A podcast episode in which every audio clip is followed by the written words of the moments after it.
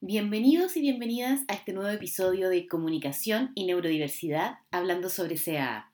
Soy Josefina Gibbons, fonoaudióloga, fundadora del equipo Acercar, y hoy les quiero compartir un episodio muy, muy personal sobre mi experiencia de vida con el mundo del autismo.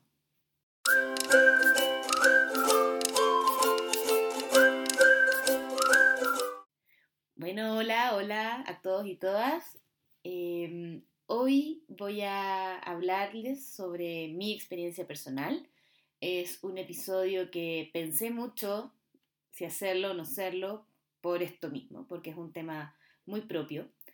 Pero creo que es importante contar por qué hago lo que hago y compartir el camino que me llevó a dedicarme a apoyar a personas con necesidades complejas de comunicación.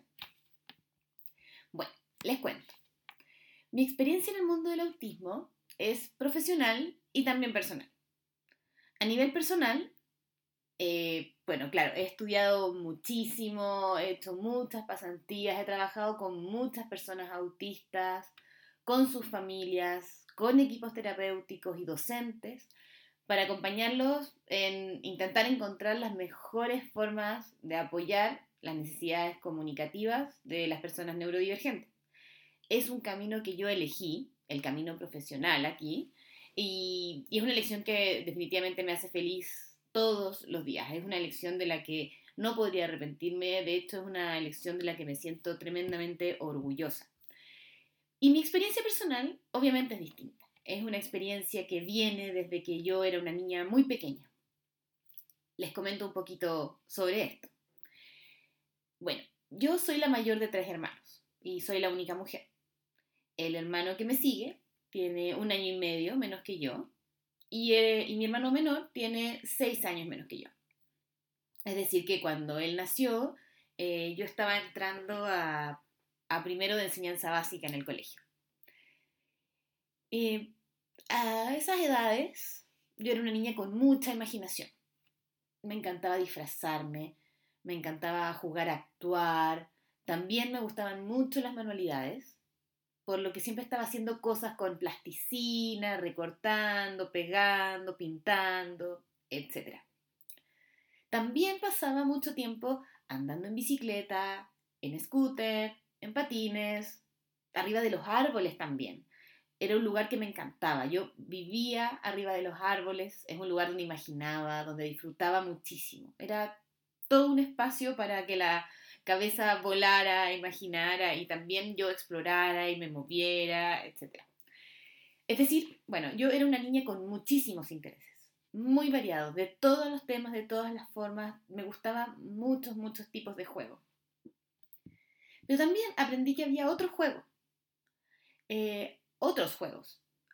Cuando tenía alrededor de 7, 8 años, aprendí em, que podía correr alrededor de la mesa por un buen rato.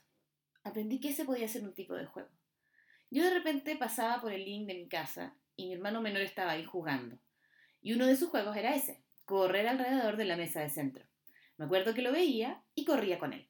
Era un momento en el que él paraba, me esperaba, corría y me miraba para atrás a ver si yo venía, él se reía, yo también me reía, él era muy pequeñito, y bueno, lo pasábamos muy, muy bien haciendo eso.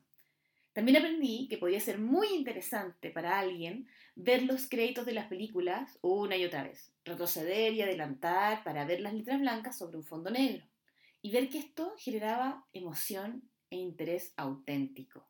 Era, era un juego, no era otra cosa, era juego, era ver a mi hermano jugando, entendiendo que estos juegos eran juegos, tales como para mí eran jugar con plasticina, subirme a los árboles, andar en bicicleta. Esto era un juego, nunca fue otra cosa más que eso. Entonces, esto lo aprendí desde temprana edad, que eso era jugar, un jugar real. Hoy muchas veces escucho lo siguiente, o frases muy similares, que dicen, es que solo quiere ver los créditos, o solo quiere repetir una escena una y otra vez, y no sé qué hacer para que se interese por otras cosas.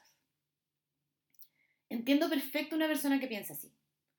Porque lo más probable es que cuando esas personas crecieron, no, vivieron de cerca, no vieron de cerca que jugar es mucho más que hacer carreras de autitos, jugar con muñecas, construir con legos. Jugar puede tener todas las formas y colores que imaginen. Eh, a mí en esa época no se me habría ocurrido quitarle esas, esas experiencias a mi hermano. Él estaba feliz. Él estaba realmente feliz jugando tal como yo arriba de los árboles. Entonces, como niña, obviamente nunca se me habría ocurrido que no, no puedes jugar a esto, no puedes jugar a esto que te ves tan feliz por hacer otra cosa.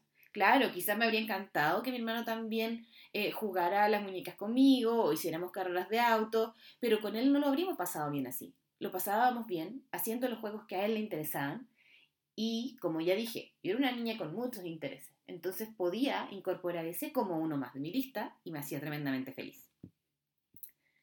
Bueno, eh, luego fui creciendo y también mis intereses cambiaron, obviamente. Tenía muchos amigos, siempre salía, invitaba amigos a mi casa. Mi, mi adolescencia giró en torno a eso, principalmente a, a querer hacer vida social. Eso era mi mayor, mayor interés en esas épocas. Y la verdad es que todos mis amigos conocían a mis hermanos, incluido obviamente mi hermano menor, y muchos de ellos sabían también cómo interactuar con él. Muchos sabían que había frases que a él, le gustaba repetir y las repetían con él.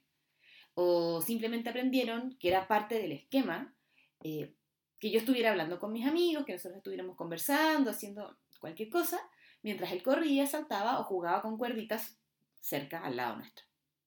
Y siempre que pasaba esto, se notaba en su cara la felicidad. Él le encantaba que uno llevara amigos a la casa, sobre todo los amigos de mi otro hermano. Cuando iban los, esos amigos, que eran también un poco más cercanos a su edad, él era el más feliz. De hecho, hasta el día de hoy, ellos son considerados gran parte de sus amigos. Hasta hablan por teléfono, él tiene los mejores recuerdos de esas épocas, de nuestros amigos en la casa cuando éramos adolescentes. Em, porque en el fondo, él era su forma de socializar. Siempre vi que las formas también de mostrar interés en la sociabilización podía verse de muchas formas. Eh, el interés por estar con otras personas no solo se ve, o no solo se veía tampoco en ese entonces, en querer conversar con otros o jugar juntos. El interés en socializar se manifestaba en el caso de él a través de solo querer estar relativamente cerca, con una sonrisa en la cara, haciendo una actividad totalmente diferente. Es decir, el socializar no yo aprendí desde, pequeña que socializar no era igual para todos, que socializar no era algo eh, que uno pudiera esperar que fuera igual para, para las mismas formas, o sea, no íbamos a ser todos amigos de la misma manera. Y eso estaba perfecto, era parte de lo que, de lo que existe, de la variedad del mundo. Bueno, entonces, eh, bueno, luego entré a la universidad, me fui a mi casa, conocí a mi marido, Andrés, y así fue pasando la vida.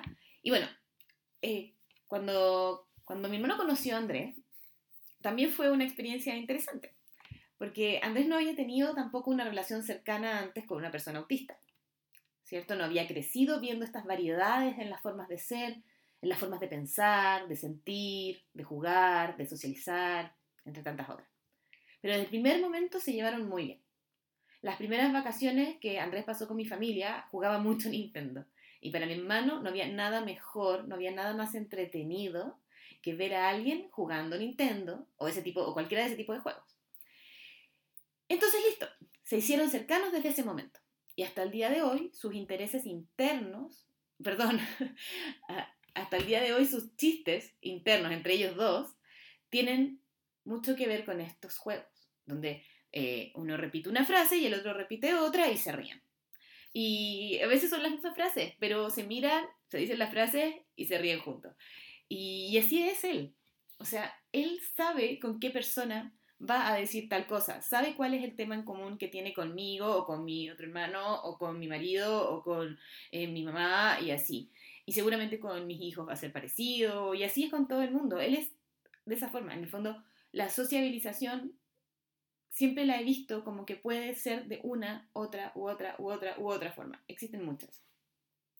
Entonces, bueno, crecer y vivir estas, y miles de otras experiencias que obviamente no voy a compartir aquí porque si no sería una serie de muchísimos capítulos, yo creo que definitivamente han influido en quién soy y en lo que he elegido como mi trabajo. Actualmente cuando estudio, cuando aprendo algo nuevo sobre autismo o sobre necesidades complejas de comunicación, lo primero que pienso es en él, en cómo funciona su cerebro. Claro, no estoy dentro de su cabeza y él no puede decirme todo lo que piensa, pero es una persona con quien me llevo muy bien, con quien nos reímos, disfrutando estando juntos y sobre todo crecimos juntos. Nos conocemos muy bien mutuamente. De hecho, él también a mí me permite decir cosas que a otras personas no nos dejan, porque soy su hermana. Nuestra relación es única. También me conoce, me conoce muy bien. Entonces, por más que yo conozca muchas otras personas autistas de, de todas las edades, cuando escucho sobre autismo yo pienso en él. Cuando entiendo un nuevo concepto, lo entiendo a través de él, gracias a él. Él es mi apoyo para poder, para intentar, sí, eso, para intentar entender lo que pasa por las mentes de las personas que apoyo día a día. Porque es solo un intento, obviamente no puedo llegar eh, tan, tan claramente. Y bueno, cuando cuando apoyo a una familia a través de esto, a través de mi trabajo, a través de acompañamiento tanto online o en persona, lo disfruto pero enormemente. Aparecen siempre en mí, siempre, pero siempre, los mejores recuerdos de mi infancia o conecto con mi forma de relacionarme con mi hermano. Y eso me hace tremendamente feliz y además siento que puedo conectar mejor con lo que a las familias les sucede. Obviamente, no se malentienda, cada persona es única, cada familia es única con sus propias experiencias. Pero yo lo vivo así. Encuentro cosas en común y las disfruto. Son mi punto de conexión. Y de verdad quiero aprovechar aquí de agradecer, agradecer realmente a todas las familias que confían en mí, con quienes me reúno semanalmente o ya nos vemos más lejano en el tiempo, mensual o una vez al semestre, a veces incluso con algunas familias que llevamos mucho tiempo, porque me hacen sentir estas emociones maravillosas cada vez y conectar con estos amores y con estas experiencias pasadas que tengo. Así que de verdad es un agradecer auténtico porque para mí es un privilegio poder, poder hacer esto y poder revivir todas estas, estas lindas experiencias y conectar eh, con, con, todo esto, con, con mi hermano también, que no vivimos en la misma ciudad. Entonces es para mí un real, real disfrute. Así que eso. Muchas gracias por un paréntesis, pero quería decirlo realmente. Y bueno, la verdad es que yo soy una real creyente de que gran parte de las barreras que encontramos hoy en día en relación a cómo una persona con más necesidades en el ámbito de la comunicación se puede mover en el mundo, creo que gran parte de estas barreras vienen del desconocimiento, ¿ya? Del simple hecho de que la mayoría de las personas no se relacionó de forma afectiva y real con una persona diferente a ellas en su forma de ser. Mucha gente espera que todos reaccionen de la misma forma, de forma predecible, que piensen parecido, que aprendan parecido, que se comuniquen parecido y hasta que jueguen parecido. Se mira raro cuando alguien está jugando algo distinto. Se, se aleja, se discrimina cuando alguien no se comunica de la forma igual. Se excluye cuando alguien no puede aprender de la misma forma.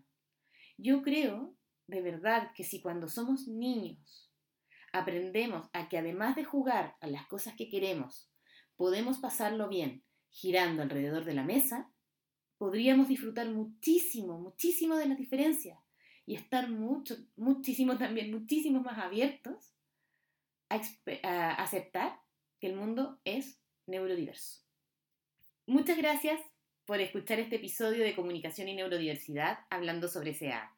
Recuerden que pueden encontrar mucha más información sobre comunicación aumentativa alternativa en el Instagram y en la página web de www.acercar.com, donde hay archivos gratuitos, hay cursos, hay mucho material que les puede ayudar para aprender en más profundidad. Así que nos vemos en el próximo episodio.